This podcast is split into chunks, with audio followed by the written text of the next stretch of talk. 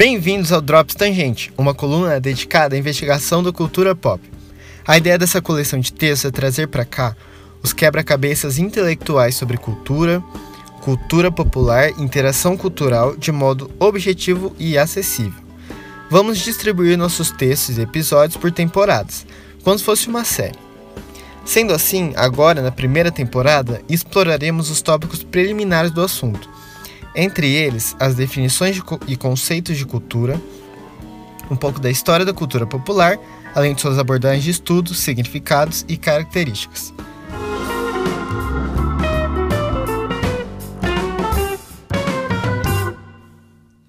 Eu sou o Bruno Maroni neste episódio vamos começar a explorar um pouco da história dos personagens e das principais ideias de uma das grandes teorias sobre cultura popular.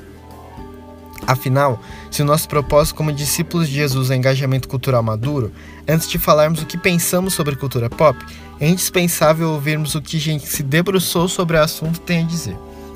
Hoje vamos conhecer a história dos estudos culturais. Os estudos culturais consistem em abordagens teóricas da cultura pop e surgiram na década de 60 no Reino Unido, no Centro Contemporâneo de Estudos Culturais da Universidade de Birmingham. Enquanto a teoria crítica da Escola de Frankfurt representou a primeira iniciativa formal do estudo da cultura popular, os estudos culturais promoveram pesquisas e debates volumosos sobre o assunto e tornaram-se referências na discussão. O Centro de Estudos Formou críticos importantes, como Stuart Hall, Paul Willis, Angela McRobbie, Dick Hebge e John Hartley. Graças à sua diversidade teórica e metodológica, múltiplos temas foram tratados dentro das investigações dos estudos culturais. O professor Kelton Cobb apresenta quatro, que ele considera os principais: hegemonia, estilo, bricolagem e hiperrealidade. Daremos atenção a cada um deles nos episódios seguintes. Neste, falaremos a respeito do que desencadeou, o que impulsionou o surgimento dos estudos culturais e quais as suas ênfases. Emery Sisman e Susie O'Brien, especialistas no tema, afirmam que três personagens foram decisivos para o florescimento da escola. Os literatos Raymond Williams e Richard Hogarth e o historiador Edward Palmer Thompson. Mas antes de chegarmos até eles, é muito útil traçarmos um breve histórico de como a cultura popular ganhou atenção acadêmica. Podemos citar três momentos precedentes: o final do século XIX, os anos 20 e 40. Matthew Arnold, que viveu na era vitoriana, foi um crítico influente na conceituação de cultura.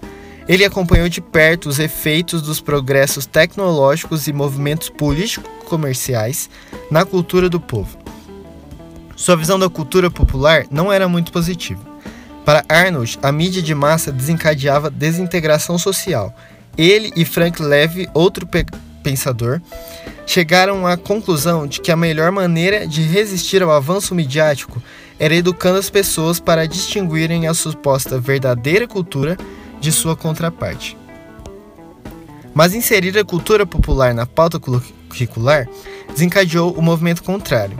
A importância dela foi legitimada. Com o tempo, os críticos perceberam que a cultura popular não era um problema social, mas uma força social pungente. Nos anos 20, Gilbert Seldes falava sobre Charlie Chaplin e George Gershwin, compositor americano de jazz, como equivalentes a Frederick Chopin ou Shakespeare. Seldes analisava artefatos populares como filmes de comédia, tirinhas, rádio e música popular. De modo geral, nada disso era considerado digno de crítica. O jornalista Steve Turner explica que era como, abre aspas, uma crítica gastronômica sobre um Big Mac e batatas fritas. Nos anos 40, o influente pensador Marshall McLuhan se empenhou no estudo sobre cartazes de filmes, propagandas, moda de rua, histórias em quadrinhos e capas de revista. Para ele, compreender essas coisas era um meio eficaz de captar a mentalidade coletiva. Por fim, na década de 60, a partir da Universidade de Birmingham, nesse período que Williams, Thompson e particularmente Richard Hogarth, que mencionamos lá no começo, inseriram definitivamente a cultura pop nas investigações científicas. De certa forma, conforme Zisman e O'Brien, esses autores mantiveram a resistência à indústria cultural e uma espécie de nostalgia pela cultura folclórica mas se apropriaram de técnicas da crítica literária para a leitura de uma ampla gama de expressões culturais. Músicas, revistas, jornais e assim por diante. Acima de tudo, eles se preocupavam em perceber a interação desses materiais com aspectos do dia a dia das pessoas, como lazer, relações familiares e os papéis sociais. Dessa forma, o objetivo era promover, nas palavras do próprio Hogarth, aspas, o letramento cultural democrático. Tudo isso é muito significativo para o amadurecer da interação cultural cristã. Em poucas palavras, com esse breve histórico dos estudos culturais, aprendemos que cultura pop é coisa séria, digna de atenção e estudo cuidadoso. O cristianismo tem a mesma consideração pela cultura popular?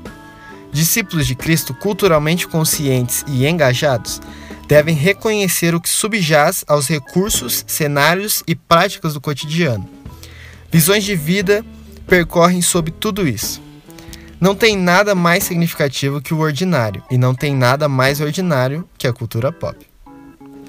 No próximo episódio do Drops Tangente, continuaremos nossa investigação sobre o que pensa quem pensa sobre cultura pop, começando a observar as principais ideias trabalhadas pelos representantes dos estudos culturais, temas decisivos para compreender o que acontece na cultura popular. Até lá!